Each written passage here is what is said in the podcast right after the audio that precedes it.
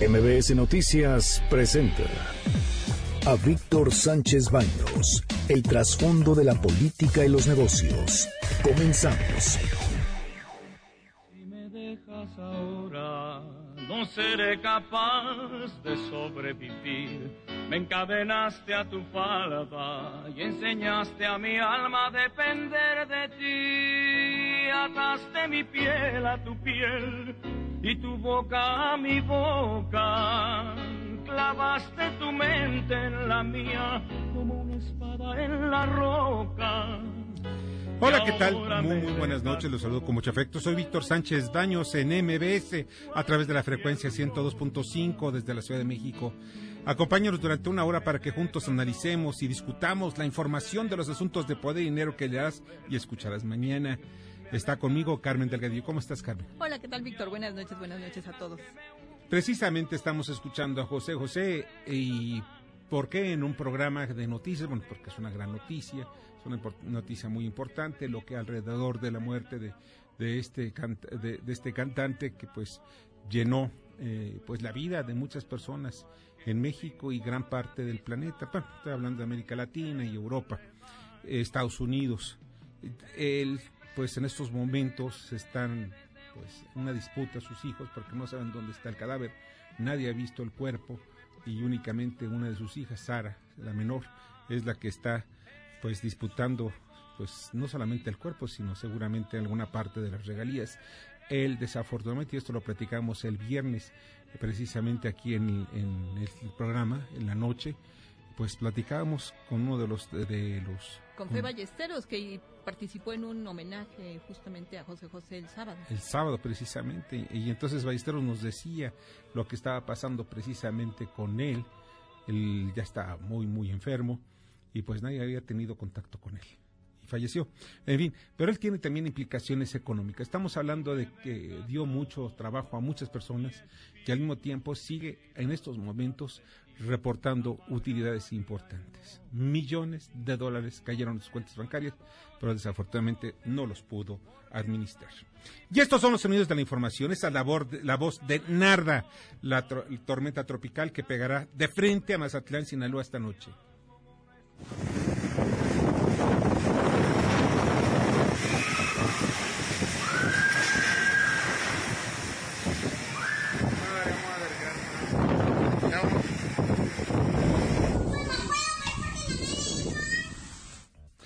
Con vientos de más de 70 kilómetros por hora, eh, pues está afectando fundamentalmente Mesotlán. las calles están siendo pues casi destrozadas.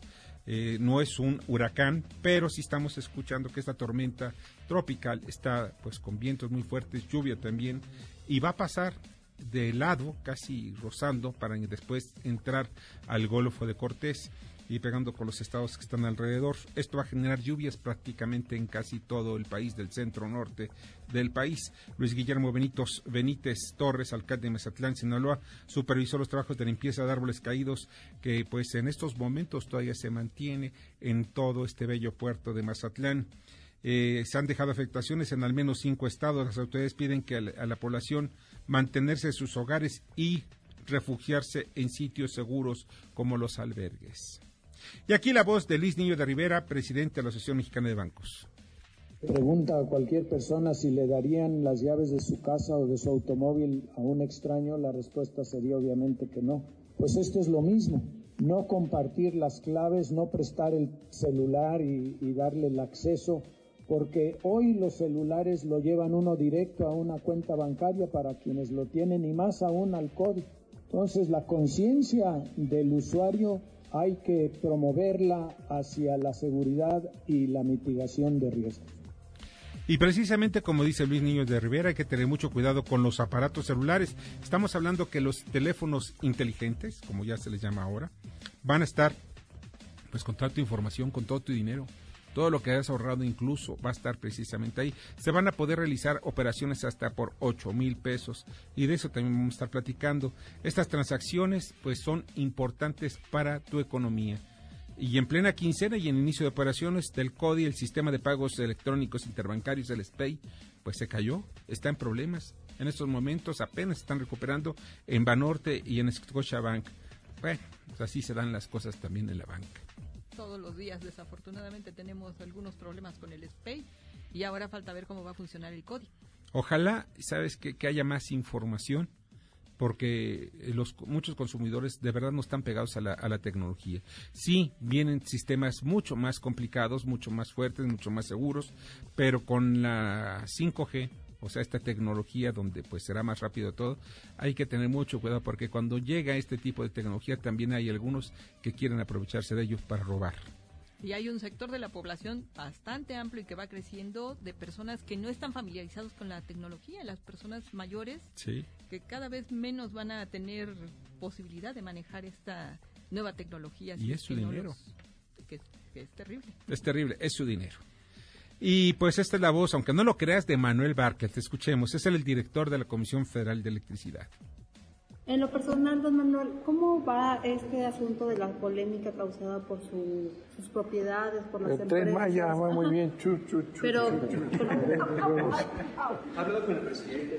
¿Qué va a renunciar, don Manuel? El tren Maya. De verdad, así son los políticos. Y además el caso de Manuel Bartlett ya es un político que tiene, le dan 20 vueltas a él. Yo me acuerdo de Fidel Velázquez cuando yo empezaba en el periodismo, platicaba con Fidel Velázquez y yo le preguntaba cualquier cosa y no quería contestar. Salía, no te oigo, no te oigo. O empezaba a decir quién sabe qué cosas que no se entendía nada. Realmente eran las mañas que tenía Fidel Velázquez. Fidel Velázquez, nada más para aquellos que no, no lo sepan, fue líder de la CTM, la Confederación de Trabajadores de México, y desde los años 30 él fundó con un grupo que le llamaban los Pequeños Lobitos todo lo que es el sistema priista, el sistema de sindicatos priistas de control político que se tenía sobre los sindicatos y dejaba mucho dinero. Actualmente se mantiene todavía los resabios de este sistema de control sindical que se que siguen haciendo la CTM, pero ya no es lo que era antes. Antes lo que decía Fidel Velázquez era casi la ley. Nada más arriba de Fidel Velázquez estaba el presidente de la República, que le ordenaba a quién hay que apoyar para ser el próximo candidato del Partido Revolucionario Institucional. Las fuerzas vivas, ¿no? Las fuerzas vivas, exactamente, Carmen, como tú dices, las fuerzas vivas. Y precisamente sobre este tema es importante destacar, sí, hay una investigación, sí, también están involucrando a, a la pareja sentimental de, de Manuel Bartlett y se está llevando esta investigación. Desafortunadamente, quienes llevan la investigación, pues son gente que o ha estado trabajando con Manuel Bartlett coincidentalmente. No piensen ustedes mal. Es una coincidencia que sean, hayan sido empleados de Bartlett, hayan sido beneficiados de Bartlett, o también aquellos que, pues, eh, si no eran beneficiados, son parientes hasta de la pareja sentimental. Bueno, caray, eh, parece que todo, todos los astros se alinean para beneficiar a Manuel Bartlett. Este mundo es un pañuelo. él fue gobernador de fue gobernador de Puebla, hijo de un gobernador en Tabasco, secretario de Gobernación, legislador federal y otras chambas de la política que le dejaron muchas propiedades y por algún motivo prefiero orientarlo. Esta es la voz del accidente de la feria de Chapultepec, precisamente de Claudia Sheinbaum. Aquí, pues por eso es el peritaje, deslindar responsabilidades administrativas y penales en todo caso, y a partir del peritaje, pues ver cómo mejorar. Ahora, ¿cuál es la responsabilidad penal, administrativa? Y eh, en todo caso, si es necesario mejorar algunas normas, hacerlas y aprender de cómo se hace a nivel internacional con muchos de estos centros de diversiones para poder tener, si es necesario, pues acciones todavía mejores. Y precisamente el sábado murieron dos personas y otras dos continúan graves. Escuchamos la voz precisamente de Claudio Sheinbaum sobre lo que está pasando y lo que está investigando, pero hay una empleada cuyo video ya no, ya no aparece en ninguna parte, que dijo que había falta de mantenimiento, que se, ya se preveía un accidente, pero no le metieron dinero. Este, este grupo, esta feria, es propiedad del grupo Entretete, Entrete Park. Bueno, desde el 2009. Vamos a ver qué es lo que pasa. Esperemos que sí se den pues, algunos datos que lleven a una conclusión y que se pague precisamente a los a las víctimas de este accidente. En el análisis de la información en cabina, Juan Hugo de la Rosa, alcalde de Netzahualcóyotl, que precisamente nos hablará sobre los recursos, eso del dinero que siempre es problema. También platicaremos con el director de sistemas de pago e infraestructura de Banxico, Banjico, Miguel Ángel Díaz Díaz, sobre qué es el CODI y no te atreves a preguntar. Aquí los comentaristas, también Nima Porshaf, eh, CEO de, Minu, que es una app para anticipo de, mon- de mo- nómina, y los comentaristas en asuntos de poder en el día, del día de hoy.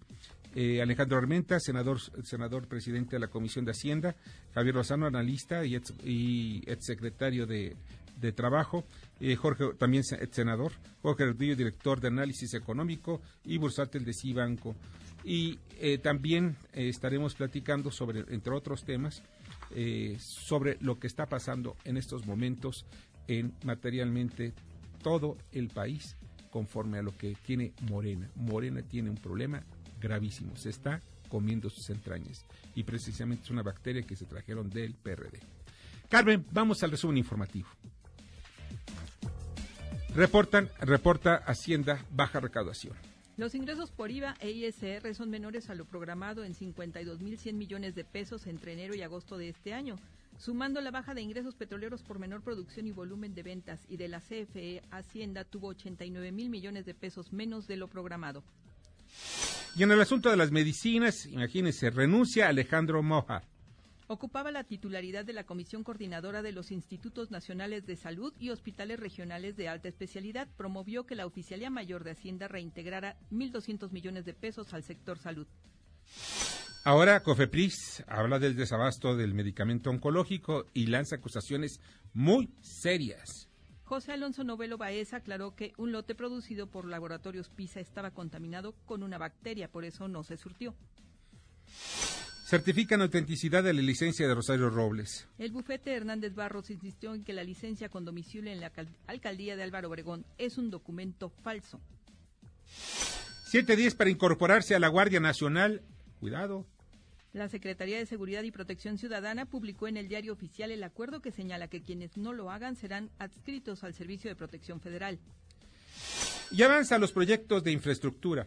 El paquete se anunciará próximamente. Hoy estuvieron con el presidente López Obrador y secretarios de Estado empresarios encabezados por Carlos Slim. Y un nuevo plazo para la telenovela de Santa Lucía. Un juez federal informó que será el miércoles cuando se realice la audiencia para resolver si procede la solicitud de la Sedena para dejar sin efecto la suspensión definitiva concedida al colectivo No Más Derroches. Y exige a Arabia Saudita sanciones contra Irán. El príncipe heredero Mohammed bin Salman advirtió que el petróleo podría alcanzar precios inimaginablemente altos si la comunidad internacional no toma represalias contra Irán por el ataque a sus instalaciones petroleras. Y Thomas Hook arrastra hoteles españoles. Juan Molás de la Confederación Española de Hoteles y Alojamientos Turísticos advierte que hay 500 hoteles que van a cerrar de forma inmediata y la situación puede empeorar. Muchas gracias, Carmen. Te agradezco muchísimo. buenas, noches. Y vamos con el comentario de Alejandro Armenta, senador presidente de la Comisión de Hacienda. Y vamos a ver qué es lo que pasa con la glosa del informe.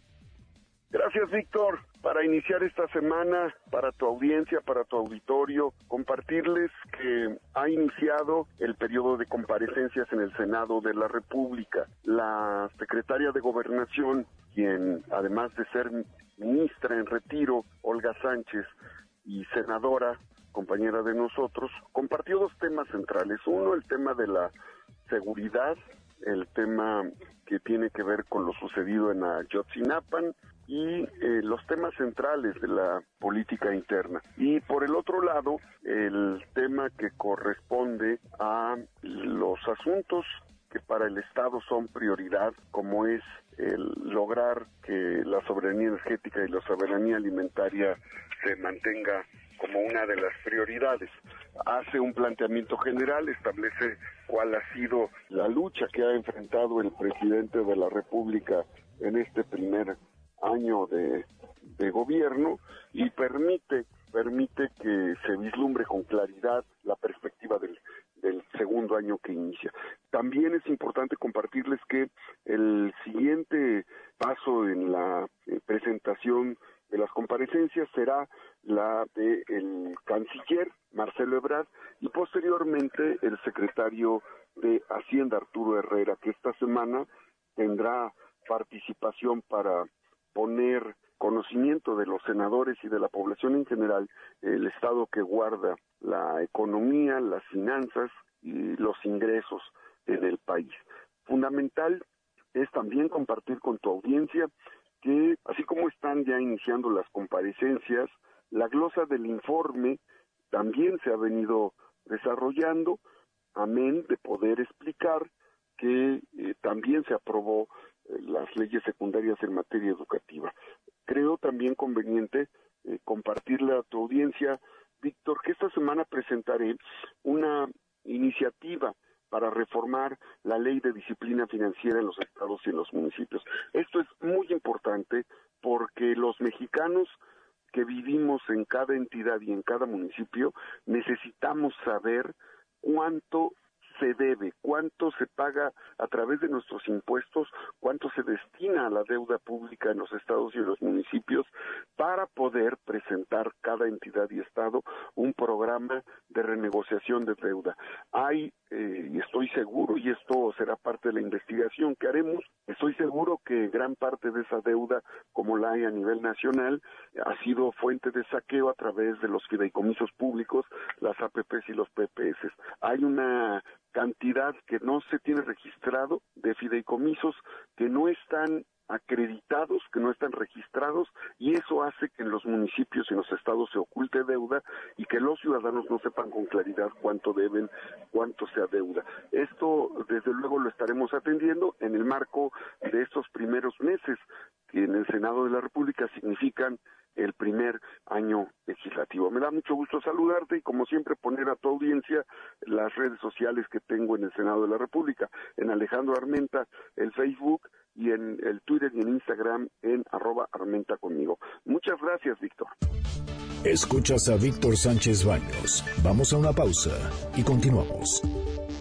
Víctor Sánchez Baños en MBS Noticias. Continuamos. Ahora vamos con el dato útil. Un podcast es un formato muy similar a un programa de radio, descargable vía streaming o por aplicación. Spotify y iTunes son los principales proveedores de podcast a nivel mundial. Debate. Comunícate. Da tus opiniones a Víctor Sánchez Baños en MBS. Teléfono en cabina 5566 1025.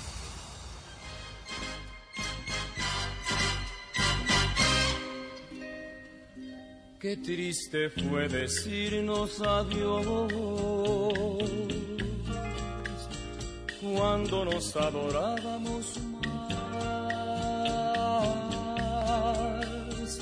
Hasta la golondrina emigró. Muchas, muchas gracias que continúen con nosotros. Les agradezco muchísimo. Y realmente seguimos escuchando a José José en un pequeño homenaje, pero también seguimos buscando a su hija, Marisol. Marisol Sosa, quien pues eh, salió a Miami en compañía de José, su hermano, buscando el cuerpo de este, de este artista. Todo parece telenovela, de verdad. Desaparecer, desaparecer el cadáver. La hija, la menor, se lo desaparece, incluso a la esposa, a su mamá. También se llama Sara. En fin, vamos a estar platicando y quizás sepamos algo más de ellos en unos cuantos días. Y se encuentra ya con nosotros y le agradezco muchísimo Anima Porchaf. ¿Se pronuncié correctamente? Registra perfecto, Víctor. Muchas gracias. CEO de Minu, que es una app precisamente de anticipos de, de nómina, pero me gustaría muchísimo que tú nos la platicaras. ¿En qué consiste esta app? Claro que sí, un gusto estar aquí en el estudio. Gracias. Minu es una empresa que se enfoca en mejorar la salud financiera de los empleados mexicanos. Queremos revolucionar el cobro de la nómina para los trabajadores. Sí y soluciona un problema muy concreto que es la falta de liquidez con la que viven muchas familias mexicanas. De hecho, que tres de cada cuatro mexicanos hoy en día viven nómina en nómina sin ningún tipo de ahorro y el alto nivel de endeudamiento en el país. Uno de cada tres mexicanos pide un préstamo para cubrir sus gastos recurrentes. ¿Qué es Minu? Minu ofrece acceso a tu salario ya trabajado, ya te vengado. yo trabajo cuatro días, digamos que acumulo mil pesos de salario, puedo retirar esos fondos cuando los necesite sin tener que esperar al pago de la nómina. ¿Y cómo los retiro? ¿Con mi celular? Desde, desde una aplicación. Es una aplicación muy, muy sencilla que cada día te dice cuánto llevas trabajado, cuánto tienes disponible, es un porcentaje de lo que ya has trabajado que tienes disponible. Y desde la aplicación mandas la instrucción del monto que, que, necesitas, instantáneamente lo tienes en tu misma cuenta nómina. No hace falta una tarjeta nueva, una cuenta nueva es inmediato y es 24/7. ¿Y eso te cobra, te cobra eh, un porcentaje? Nosotros no somos, no somos un préstamo, no somos un crédito, no cobramos tasa de interés, cobramos una cuota fija por retiro, da igual el monto que se retire. Son 39 pesos, da igual si retiras 4.000 pesos o 10.000 pesos, siempre solamente cobramos 39 pesos. ¿Límites hacia el salario mínimo o muchísimo más? ¿Hay algún límite para...? nosotros el, el, mínimo por retiro eh, lo define la empresa. Trabajamos de la mano de áreas de recursos humanos que ofrece el MINU como una prestación para sus empleados para mejorar la atracción y la retención de talento. Y ellos definen unas cuantas cosas. Definen el porcentaje disponible a retirar. No queremos dejar que retiren el 100% porque luego llega la nómina, se les cuenta la nómina y otra vez estrés financiero. El mínimo por retiro no queremos que el mínimo sea muy bajo, 300 pesos si pagas 39 es un costo financiero muy, alto. Entonces recomendamos que el mínimo sea 1.000 o 2.000 pesos y el máximo número de retiros por quincena. No queremos que los usuarios retiren todos los días porque les sale caro.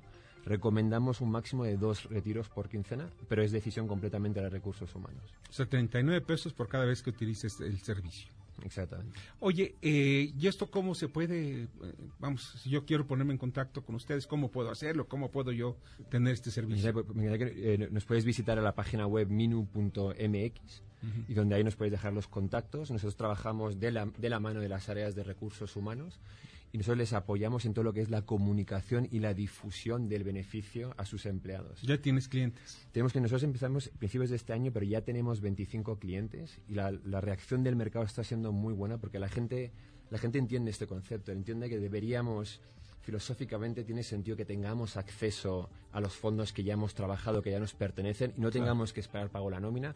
¿Por qué sucede eso? Porque una, las empresas no podrían pagar todos los días y no, sería un coste administrativo demasiado grande para ellos y les impactaría los flujos de caja y ahí es donde entra Minu. La empresa sigue pagando exactamente igual, son los mismos tiempos y el mismo proceso de pago de nómina y nosotros nos ocupamos de financiar los retiros para que los empleados estén empoderados para tener acceso a fondos que ya les, ya les pertenecen sin ningún costo para la empresa. ¿Qué significa Minu? Minu, eh, yo soy de origen iraní y Minu quiere decir paraíso en, iraní. Y justo porque ah, nosotros creemos que una de las grandes ventajas de Minu, además del hecho que te da, promueve la responsabilidad financiera, porque ahora asocias los montos a esfuerzo a días trabajados, es la paz mental que te da saber que lo tienes ahí. Si no lo usas, no tiene ningún costo para ti y en cualquier hora del día, cualquier día de la semana, lo tienes ahí si lo necesitas. Oye, perfecto. Entonces, pues eh, ya está en varios países también, ¿verdad? No, nosotros estamos, nuestro modelo, ah. nosotros estamos solo en México. Somos los únicos en México que estamos haciendo acceso a trabajador, pero este modelo ahora mismo en otros mercados también está teniendo muchísimo éxito en Estados Unidos, en Inglaterra, en Australia. En Estados Unidos, 100 de las 200 empresas más grandes ofrecen este tipo de beneficio a sus empleados. Vemos que está como una mejor práctica de beneficios para atraer y retener talento. Y ahorita tienen capital, me imagino yo. ¿Con cuánto capital iniciaron? Nosotros hemos tenido la suerte de levantamos la ronda, la ronda semilla más grande de la historia de México, levantamos 6.5 millones de dólares tenemos unos cuantos fondos. Tenemos el fondo de Bill Gates de Microsoft y Mark Zuckerberg de Facebook y Jeff Bezos de Amazon, que invierte en proyectos de impacto social como el nuestro. Tenemos un fondo que se llama QED de Estados Unidos, que es un, fondo de referencia a nivel global en proyectos disruptivos de tecnologías financieras. Y luego tenemos unos cuantos tenemos fondos locales como Nazca y una lista de ángeles, ángeles inversores. Oye, pues sensacional. Y una vez más es minu.mx, donde pueden ustedes encontrar información sobre esta empresa. Exactamente, minu.mx. Pues Nima, te agradezco infinitamente. un placer, muchas gracias. Un placer para mí también y ese tipo de, de pues, mira, son tan simples que dices, oye, ¿por qué no lo inventé yo? Pero, ¿sabes algo? Es un muy buen negocio. Te felicito. Muchas gracias. Pásala muy bien. Nima por Shaft, por Shafts perfecto. perdón, bueno.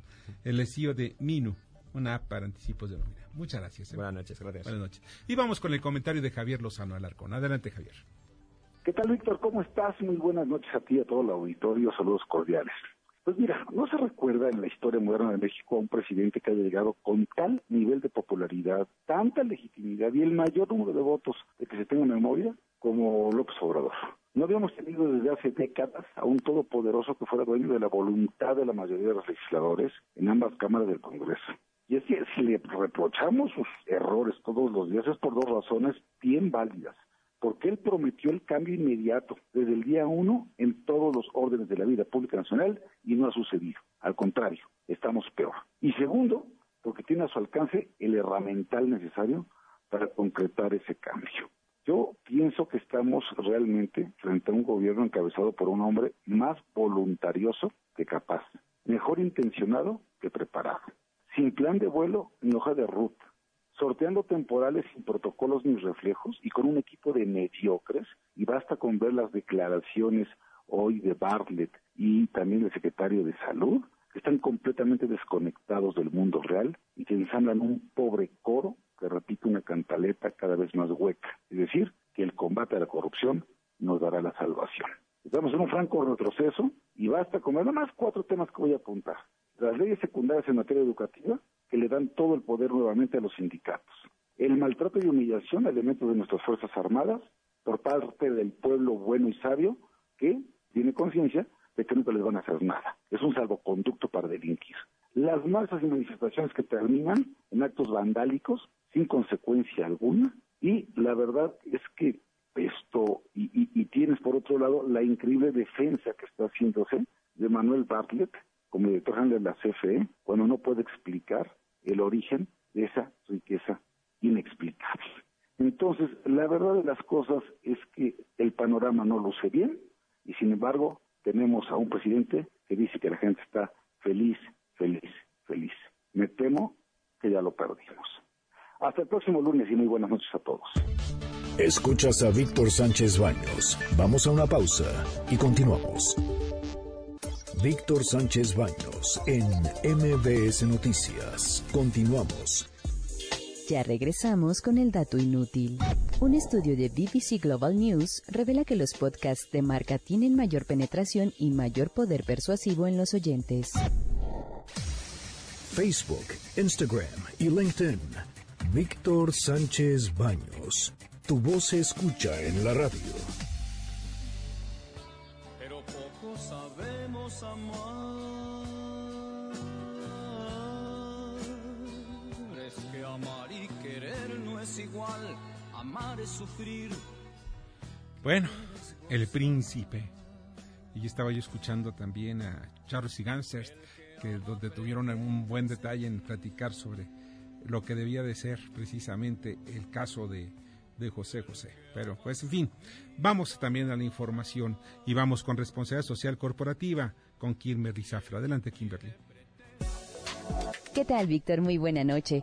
Con el gusto en saludarte, te comparto que como parte del compromiso que Fideicomiso Fuerza México, dirigido por Luis Fernando Gómez, mantiene en beneficio de 41.492 personas con la reconstrucción de más de 5.000 inmuebles.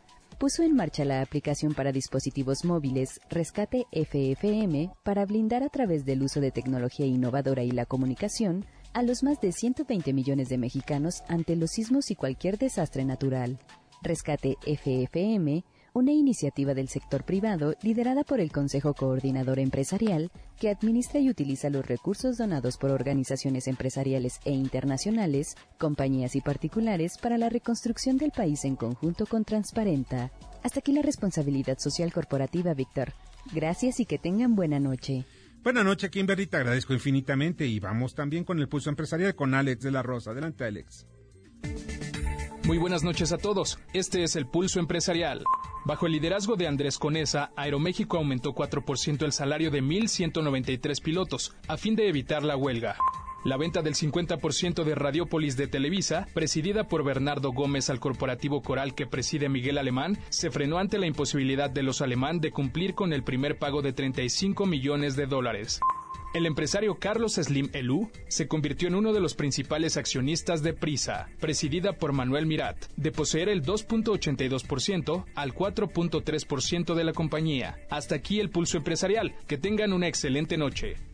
Muchas gracias, Alex. Te agradezco infinitamente, Alex de la Rosa.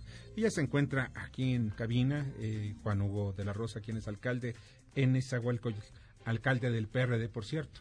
Sí, bueno, eh, te diré que salí del PRD hace algunos meses, pero ¿Ah, sí? se- seguimos ahí eh, cumpliendo con nuestra tarea al frente del gobierno municipal. Y pues muchas gracias, Víctor, por la invitación. No, pues gracias a ti que estás con nosotros y también ya entrada la noche. De aquí se van a cenar, ¿eh? de veras. Eso va a ser sábado. Hay, hay unos buenos tacos por aquí. Sí, hay muy buenos tacos por aquí cerca, sí es cierto. Oye, Hugo, cu- ¿cuál es, cuál es eh, realmente lo que es- la- el panorama que están viendo ustedes desde el punto de vista presupuestal? eh, con estos nuevos, eh, con el gobierno federal concretamente de Morena? Porque ya veo que muchos municipios están quedándose, vamos, con difícil, con dificultades para pagar la nómina. Sí, fíjate que todos los gobiernos municipales enfrentamos un panorama muy gris. Eh, y esto es precisamente lo que hemos ido a expresar a través de un documento que hemos entregado al presidente de la República, porque para este año no hubo recursos para eh, infraestructura eh, municipal. Y entonces esto eh, está ya generando un rezago importante en los municipios, está generando incluso ya descontento entre la propia población, descontento que en este momento va dirigido hacia los presidentes municipales, porque siempre los presidentes vamos a ser quienes damos la cara. Es el primer contacto. El primer contacto con la población. Pero definitivamente es importante que que el presidente de la República eh, tenga la información de lo que está sucediendo en los municipios y que esto a la larga va a, eh, eh, lo, a, lo que va a caer es a un deterioro de la calidad de vida de todos los que habitamos en los municipios. Aquí parece como que ya hay un ciertos, ciertas preferencias, ¿no? Como por ejemplo los que los municipios de bandera guinda, concretamente Morena, ¿ves? pues son los que están recibiendo o reciben mayores apoyos que los del resto de los partidos. Pues fíjate que por lo menos eh, estoy seguro que no es de manera generalizada. Es decir, también la mayoría de los municipios que, que hoy gobierna Morena también no han recibido eh, eh, los recursos que, que, que, deberían de recibir. Y digo los que deberían de recibir porque al final de cuentas la, la población paga sus impuestos, en los municipios. Y esperaría que esos recursos le fueran devueltos a través de obras, de acciones que le beneficiaran, que le trajeran una mejor calidad de vida. Entonces, eh, eh, yo sé que ha habido discrecionalidad, es cierto, o sea, ahí hay municipios que sí han recibido recursos de manera directa del gobierno federal y esto, pues desde luego que, que que nos preocupa esa discrecionalidad también que pueda haber, porque no va a permitir un desarrollo general en todos los municipios. No hay otro lugar desde donde se pueda generar el bienestar para la población que no sea precisamente donde vive, su municipio.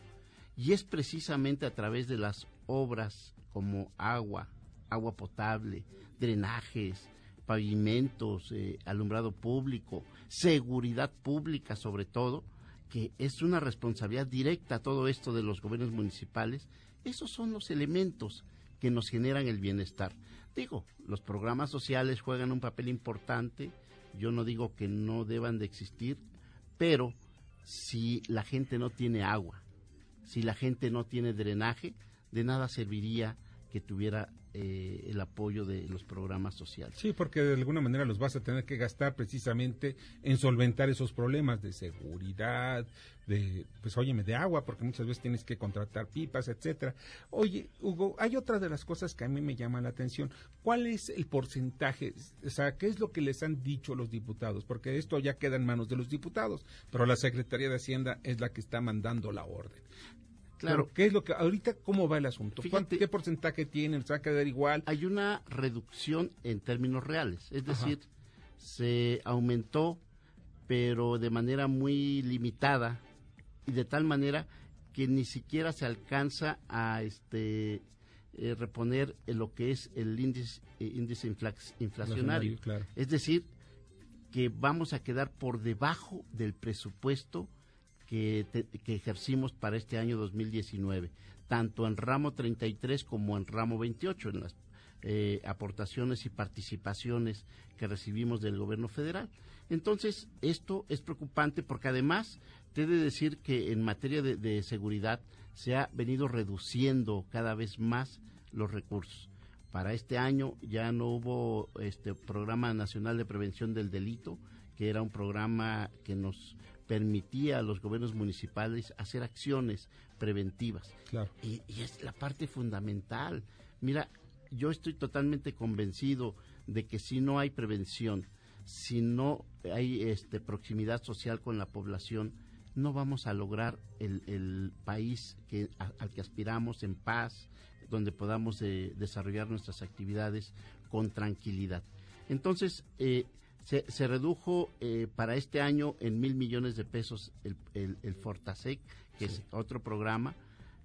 Para, para en este nuevo proyecto se están reduciendo otros mil millones de pesos. Y entonces, este programa que está destinado a equipamiento y a capacitación de las policías también está tendiendo a, a desaparecer prácticamente. O sea, estamos hablando que en pocas palabras no les, no les van a dar dinero para el año próximo, el suficiente para poder cumplir con la ciudadanía, cumplir con sus gobernados. E, ese es el gran problema. ¿Qué le dirías al presidente de la República? Pues mira, el presidente conoce la inmensa mayoría de los 2.500, casi 2.500 municipios. ya estuvo en Nezahualcóyotl, por ejemplo. Ha, estado en, muchas cosas, muchas ocasiones en Nezahualcóyotl conoce la precariedad con que eh, se desenvuelven la inmensa mayoría de estos municipios. Entonces, yo lo que le, llamaría al presidente de la República es a la sensibilidad. Él conoce lo, que sucede en los municipios, sabe lo que significa el hecho de que los municipios no puedan cumplir con todos estos servicios y hasta dónde puede llegar el descontento de, la población si no tiene agua, si no tiene drenaje, etcétera si no tiene bienestar. Entonces, eso ese es el llamado. Fíjate que nos dicen que no hay recursos. Yo creo que sí los hay.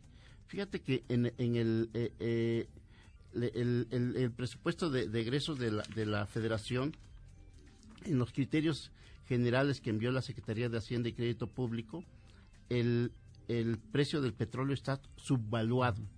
Es decir, nosotros ahí aparece en 49 dólares cuando el precio en este momento anda un poquito arriba de los 56. Sí, que hay unos 7 dólares de diferencia que eso les puede dar beneficios a estados o municipios que pueden ser muy importantes. Exactamente, entonces creemos que se, se debe de, de, de, reconsiderar esa, ese, ese, precio que tiene el dólar y de esa manera poder eh, generar mayores recursos para, todos los, para los estados y municipios.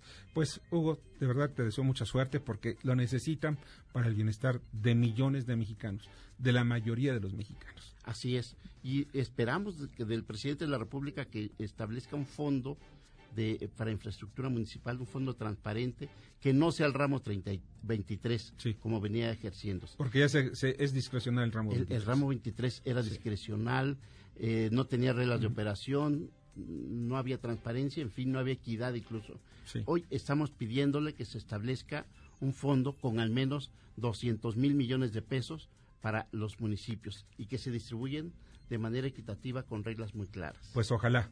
De verdad te agradezco mucho que haya estado con nosotros. Muchísimas gracias, Víctor. Juan Hugo de la Rosa, alcalde de Nezahualcóyotl, de quien mandó una carta a nombre de varios, muchísimos eh, alcaldes al presidente de la República y al secretario de Hacienda, Arturo Herrera. Muchas gracias que estuviste con nosotros. Gracias. Y vamos, ya se encuentra en línea telefónica, le agradezco muchísimo a Miguel Ángel Díaz Díaz, director general del Sistema de Pagos de Infraestructura de Mercados de Banjico. Hola, ¿qué tal Miguel Ángel? ¿Cómo estás? ¿Qué tal, Víctor? Buenas noches a ti y a tu auditorio. Oye, eh, pues ya salió el día de hoy el famoso CODI. Pero, este, pero ¿cómo es? Eh, Hoy platiqué con mucha gente y de verdad nadie tenía idea que era el CODI. Y te lo platiqué, gente que relativamente está informada en esto, y dice, bueno, ¿y qué voy a pagar con mi celular? ¿Y si me roban mi celular, qué va a pasar? O sea, son tantas las interrogantes. ¿Por qué? Porque está su dinero de por medio. Claro, cómo no. Te cuento un poquito cómo está el ecosistema y, y, cuáles son los elementos de seguridad adicionales que hay en este, en este ecosistema de pago. Básicamente, de lo que se trata el CODI es eh, una arquitectura montada sobre el SPI que permite hacer una solicitud de pago a un tercero. Esto ¿Qué, significa? Básicamente esto es que cualquier tendero de, de, de, cualquier nivel socioeconómico, de cualquier nivel educativo, puede a través de su teléfono inteligente hacer una solicitud de cobro a sus clientes. Es decir, ¿qué, ¿qué, es lo que está enviándole a su cliente? Le está enviando su número de cuenta, el monto que se desea pagar, el concepto de pago, etcétera, tal que con un escaneo rápido de un código QR o con un acercamiento entre el teléfono del comprador y el teléfono del tendero, eh, básicamente el comprador va a poder lanzar una transferencia, ya sea a través del SPAY o intrabancaria, en segundos y con, eh, digamos, eh, muy poca eh, información de su lado. Es decir, lo único que va a tener que hacer el comprador es escanear ese código, dar aceptar al pago y poner una clave de autenticación que en esta clave de autenticación radica la seguridad del sistema. Entonces, ¿para qué sirve? Sirve para facilitar la cobranza, para facilitar que los tenderos puedan recibir pagos electrónicos. Ahora, ¿cómo está el elemento de seguridad que eh, bien identificas que es una preocupación que tiene la población en general? Pues mira, cuando uno ve eh, el desarrollo que ha tenido la banca en términos de los servicios financieros que se ofrecen a través de los teléfonos móviles, eh, se puede uno percatar que hay muchos elementos de seguridad que vienen involucrados en ese desarrollo a lo largo de ya muchos años que los bancos llevan ofreciendo este servicio. Pero no solo queda ahí la seguridad, la seguridad del sistema tiene tres capas principales y si te gusta, si te, lo puedo explicar de esta forma, lo más sencillo que pueda es, tenemos un, una parte central que es la que maneja el Banco de México, que es por donde fluyen todas estas operaciones y nosotros tenemos que recibir de unos y entregar a los otros. Hay una segunda capa de seguridad que es la que tienen las instituciones financieras, que es, digamos, en la forma en la que la gente, eh, digamos, ya se conecta con su aplicativo bancario y ahí hay elementos de seguridad. Y luego hay un elemento eh, o una capa importante de seguridad que tiene que ver con cómo los usuarios protegen su propia seguridad. Entonces, puede ser que en la segunda capa de las eh, instituciones financieras pues haya elementos de, contraseñas seguras y que haya temas de, seguridad de que solo desde su teléfono celular pueda eh, una persona emitir los pagos pero si la persona no cuida sus contraseñas eh, y no tiene cuidado con qué aplicativos baja de internet, etcétera, etcétera, pues se puede eh, comprometer la seguridad de todo el sistema. Entonces es importante que los tres niveles de seguridad estén perfectamente bien coordinados para que se pueda dar una seguridad completa en el ecosistema. Miguel Ángel, entonces podríamos tener la confianza de que utilizar nuestro celular vamos a tener el máximo de seguridad en las transferencias. Mira, eh, eh, es correcto. Los, los bancos y las instituciones financieras, porque también hay SOFIPOS que ya están participando activamente en el, en el CODI, eh, están, digamos, cada uno de ellos está muy interesado en, en, proteger esta seguridad y salvaguardar los recursos de los clientes. Entonces, en esta línea han venido trabajando a lo largo del tiempo y te pongo un ejemplo que normalmente sucede en estos aplicativos. Si tú, por ejemplo, pierdes tu teléfono o te roban tu teléfono, pues la persona que se lo roba pues ya tiene un teléfono, pero no tiene acceso a tu cuenta bancaria o a tu cuenta de su SOFIPO. Entonces, básicamente, eh, eh, para tener el acceso a los recursos que tienes tú guardados con tu, con tu institución financiera, eh, pues se necesita tanto el teléfono como las contraseñas seguras, que digamos eso ya se vuelve más complicado, para el delincuente, ¿no? Claro. Oye, pues Miguel Ángel, te agradezco infinitamente que haya estado con nosotros. Faltaba más, eh, muchas gracias. Y tu capacidad de síntesis que fue impresionante. ¿eh? muchas gracias, Víctor. Miguel Ángel Díaz Díaz, director general del Sistema de Pagos e Infraestructura de Mercados en Banjico. Y vamos con el comentario de Jorge Rodillo. Adelante, Jorge. Gracias, Víctor. Buenas noches. Aquí mis comentarios del día de hoy. Los mercados financieros locales iniciaron la semana con resultados mixtos, ganancias en la bolsa de valores y depreciación del peso, con los inversionistas atentos principalmente a factores externos como el proceso de juicio político al presidente Donald Trump y las tensiones comerciales entre Estados Unidos y China. En particular, el peso se depreció arrastrado por el dólar, que inicia la semana y finaliza el mes con una clara tinta alcista. Por su parte, la bolsa de valores subió en línea con sus pares estadounidenses. Respecto a la guerra comercial, después de que el viernes se había filtrado que Estados Unidos buscaba mecanismos para deslistar a las empresas chinas de la bolsa de valores estadounidenses, la preocupación ha disminuido después de que un funcionario del Tesoro estadounidense señaló que no hay planes para impedir a las empresas chinas cotizar en la bolsa americana. Incluso el asesor comercial de la Casa Blanca, Peter Navarro, describió como noticias falsas las de los reportes de los medios que afirmaron que el gobierno del presidente Donald Trump evalúa estas opciones restrictivas. La investigación de la Cámara Baja de Estados Unidos sobre una posible impugnación al presidente Donald Trump por pedir a una potencia extranjera que investigue a un rival político se intensificará esta semana con varios testimonios sobre las denuncias hechas por el informante de la comunidad de inteligencia. Por último, se dio a conocer indicadores de percepción en Alemania en los que se, se bajó también la estimación de crecimiento para este importante país de la zona europea que provocó una ligera depreciación del euro. Cerramos un mes de septiembre eh, relativamente positivo para los mercados financieros locales e iniciamos un octubre con varios eventos geopolíticos que podrían generar volatilidad hacia adelante. Hasta aquí mis comentarios del día de hoy, Víctor. Buenas noches. Escuchas a Víctor Sánchez Baños. Vamos a una pausa y continuamos. Víctor Sánchez Baños en MBS Noticias. Continuamos. Continuamos con el dato feo. Aunque el formato del podcast y el Internet han democratizado la difusión de mensajes, todavía hay una relación estrecha entre inversión y alcance de escuchas. Debate. Comunícate. Comenta a Víctor Sánchez Baños en MBS. Twitter, arroba B. Sánchez Baños y arroba MBS Noticias. Inteligencia financiera, el espacio de las pymes, las respuestas para impulsar el crecimiento de los emprendedores con Bernardo Prum, de Financiera Crece. Bienvenido Bernardo, ¿cómo estás? Buenas noches. Hola, ¿qué tal? Muchas gracias por la invitación. Oye, pues te agradezco a ti que estés con nosotros, ya sabes. Oye, ¿cómo proteger, que es algo muy importante, tus datos en el mundo digital?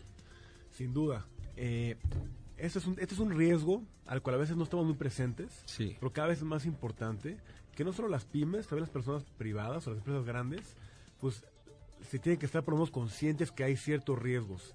Esto de poder usar las computadoras, el internet y los datos y lo digital tiene muchísimas ventajas que permite que la información se guarde y se manipule de maneras muy fáciles. Lo malo es que está, es tan fácil de manipular, está tan centralizada, que es fácil o es posible que nos haga un ataque y nos robe esa información que es tan valiosa para nosotros. Que alguien nos esté viendo en ese instante que estamos haciendo operaciones. Alguien nos esté viendo, alguien nos quite la base, alguien nos, nos, nos, pone información falsa, hay todo tipo de errores que pueden ocurrir. La verdad no son tan comunes, pero cuando ocurren el costo es súper desastroso. Es como casi como un terremoto, o sea, no es tan común y no estamos tan presentes, pero cuando pasa tiene efectos muy, muy graves. Y es interesante que... El, estos ataques cibernéticos, que hay muchos tipos, le han pasado a las empresas más grandes de México y del mundo, le pasó a los bancos más grandes de México hace seis meses, le ha pasado a Sony, le ha pasado a todo tipo de empresas. Y al gobierno, a la Secretaría, de, a la Secretaría de Defensa también se les metieron. Se metieron. Entonces, eh, es un riesgo muy grande creo que por suerte, la, entonces, o sea, ellos le han metido mucho dinero para ser protegidos y de todos modos hay ciertos riesgos, siempre tienen que estar preocupados porque hay mucha gente viendo cómo le damos la vuelta. Em, como pymes también es el caso, pero por suerte no son tan sofisticados la gente que va a estar atacándonos a nosotros como personas o como una pyme, van a ser atacados menos sofisticados que con un poquito de preparación y un poquito de inversión pudiéramos mitigar la gran parte de esos riesgos. tiene, debe tener uno confianza de tener tu nómina de tus trabajadores, sea uno o sean 200 o 2000, tenerlas en, eh, en tu base de datos? O sea, sin duda es, es más seguro que tenerla en papel en, una parte de la oficina. Es mucho más seguro. Pero sin embargo, no hay, que ser, o sea, es tan fácil, de todos hay que ser conscientes que hay que llevar ciertas precauciones. Un dato interesante, que es de un estudio reciente, el 50% de los hackeos fueron relacionados con un empleado o un ex empleado. Entonces aquí aplica lo mismo que ha aplicado en toda la historia, de que si vamos a tener confianza con algo importante, lo más importante es que la gente que le esté tocando los datos esté, le, le, mucha confianza y tenga ciertos controles. Entonces, por supuesto que está bien tener la nómina y demás en, en, base de datos, pero con muchos controles que solamente la estén accesando gente importante y que cuando salgan de la empresa ya no tengan acceso a ellos. Entonces, ese es un muy buen tip que hay que estar muy conscientes. Es muy importante, es lo que tú dices, porque mira, ya se va el empleado, pero se lleva todo. Todos los códigos, todas las pases. Entonces, es un error que se puede mitigar haciendo códigos que solo sean ejecutables cuando alguien está ahí. Y obviamente cuando hay, alguien se va a una empresa o hay, o despido, hay, contratos, pero también hay sistemas que podemos contratar para que una vez que alguien salga de la empresa ya no tenga acceso a, a sus accesos para ese tipo de información. Oye, qué bueno. Y ahora, eh, con este nuevo sistema del CODI que estábamos hablando precisamente con un funcionario del Banco de México, pues vamos a encontrarnos con algo que nos pega directamente, que son es tu dinero que llevas, vas a llevarlo en cualquier celular. Es interesante, yo como todos los todos los avances eh, van a venir cosas buenas y cosas malas. Lo bueno, o sea, algo malo de las tarjetas de crédito, que es lo que en teoría puede reemplazar, o el plástico, que es lo que puede reemplazar el CODI, es que pues ya no podemos olvidar la tarjeta, ya no nos pueden clonar la tarjeta, entonces se está quitando ciertos riesgos ahí, pero sin duda hay ya, y seguramente van a haber cada vez más, pues softwares que nos pueden robar las contraseñas o el celular, pero también están saliendo nuevos sistemas que bloquean esas señales. Entonces, como toda nueva tecnología, pues sí, seguramente va a ser muy útil, muy práctica, pero hay que tener cierta conciencia de qué riesgos vamos a estar eh, tomando en este caso. Y cuidarse. Oye, Bernardo, pues te agradezco muchísimo. Crece con Z. Crece.com somos una financiera que justamente nos encargamos de dar créditos para ese tipo de proyectos que nos pueden ayudar a mitigar algún tipo de riesgo. Entonces, créditos que nos pueden sacar un tipo de, riesgo que hoy ya no lo vemos, en crece.com puedes sacar un crédito de ese estilo. Muchas gracias, Bernardo, que estuviste con nosotros. Encantado. Inteligencia financiera, presentada por Crece. Recuerda, Crece se escribe con Z. Y antes de pasar a las columnas político-financieras, les doy rápidamente, con 86 votos a favor, el Congreso de Perú aprobó la suspensión por un año del presidente del país, Martín Vizcarra, por incapacidad moral.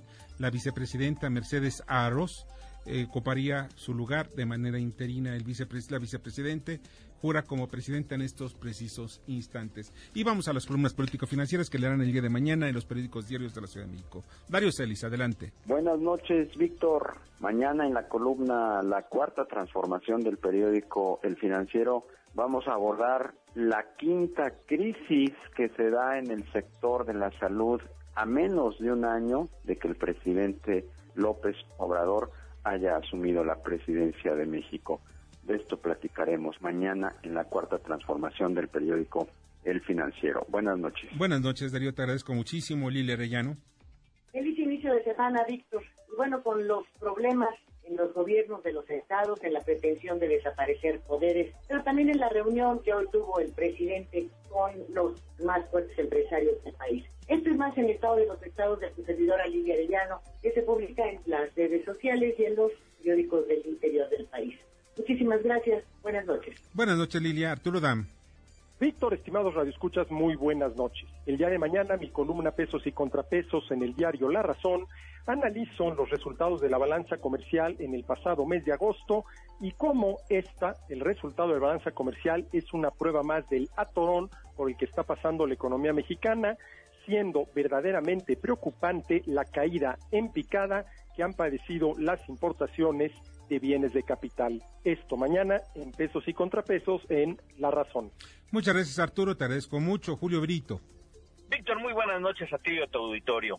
Desde que se supo que José Alonso Novelo sería el presidente de la Comisión Federal para la Protección contra Riesgos Sanitarios, los laboratorios mexicanos previeron graves problemas, en especial por la falta de conocimientos del doctor Alonso Novelo, que si bien es un excelente pediatra, poco se sabe de regulación, medicamentos y tuvo que pagar la novatada al manejar de manera inadecuada la falta de metatroxato, fármaco que se utiliza en tratamientos contra diferentes cánceres. Este tema y más en mi columna de mañana que se publica todos los días en el periódico La Crónica de hoy.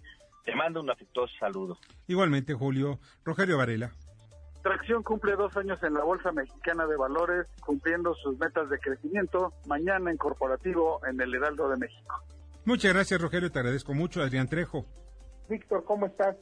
Buenas noches. Mañana en la columna La Divisa del Poder, que ustedes pueden leer diariamente en el periódico 24 Horas, hablamos de lo que han sido las primeras comparecencias de este gabinete de la cuarta transformación ante diputados y senadores. Les contamos por qué consideramos que en lugar de progresar vamos para atrás y que en lugar de que estos funcionarios nos digan qué es lo que están haciendo, nos cuentan qué es lo que no están haciendo y además quiénes son los responsables de esta inactividad.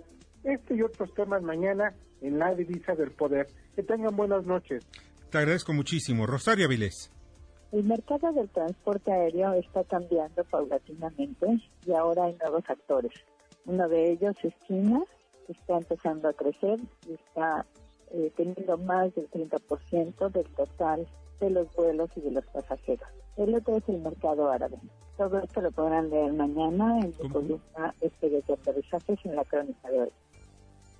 Muchas gracias, Rosario, te agradezco muchísimo. Y también hay un, eh, rápidamente, mi columna mañana en Diario Imagen, Cuadratín y Eje Central. Morena se traga sus entrañas se, de estructura piramidal a Botín AMLO, dará un manotazo, ya verán ustedes, y DAT va a poner orden.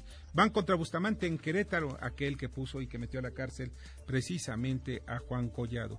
Y pues ya nos vamos, ahorita en estos momentos se está generando también otro fuerte huracán en el Atlántico, uno que se considera muy poderoso y que podría en cualquier momento pues atacar cualquier parte de las, de las costas. Pero en fin, están dándole seguimiento. Ya nos vamos. Les agradezco muchísimo, de verdad, muchísimo que hayan estado con nosotros. Muchas gracias Bernardo Sebastián, eh, Jorge Romero en la producción.